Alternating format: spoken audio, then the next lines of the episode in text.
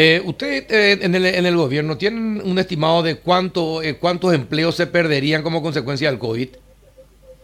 Tenemos este, estimado, no, porque va a depender mucho de cómo vaya este, funcionando la cuarentena.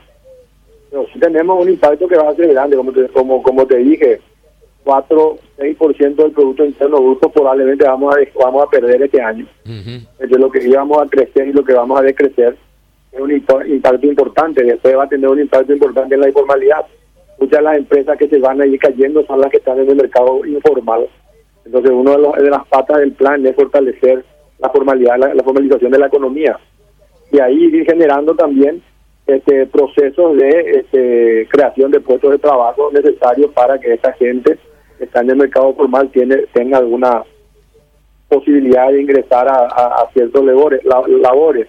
La construcción yo creo que va a ser clave, la vivienda va a ser clave, y la posibilidad de este, generar crédito a largo plazo a tasas este, diferentes va a ser clave, sumado al fortalecimiento y del sistema de formalización de toda la economía, ¿verdad? el plan que tenemos, el que estamos trabajando, que todavía no está terminado, es un plan ambicioso en cuanto a ir recuperando los trabajos de la gente que lo va a ir perdiendo y a todos ellos que vayan quedando por el camino de recuperarlo en el mercado formal lo más pronto posible. Y para eso es importante un programa de recuperación con un impulso fiscal vigoroso.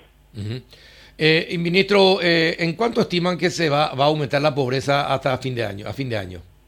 No sabemos, pero va a depender otra vez, como te digo, de qué, qué tiempo estemos cerrados y qué tiempo tengamos de recuperación. Pero sí va a haber un aumento de la, de la pobreza van a haber personas de la clase media que van a volver al, sistema vulnerable, pero también, otra vez, si el plan de recuperación es importante y vigoroso, en el tiempo se van a ir recuperando. Para hoy tiene todas las posibilidades para que el año que viene sea un año con un rebote entre el 5 y el 6% de la economía, si es que nos llega a pasar alguna otra cosa, ¿verdad? Uh que acá venimos de un año malo también el año pasado sí, sí, sí. climatológica. Sí, sí, sí, exactamente.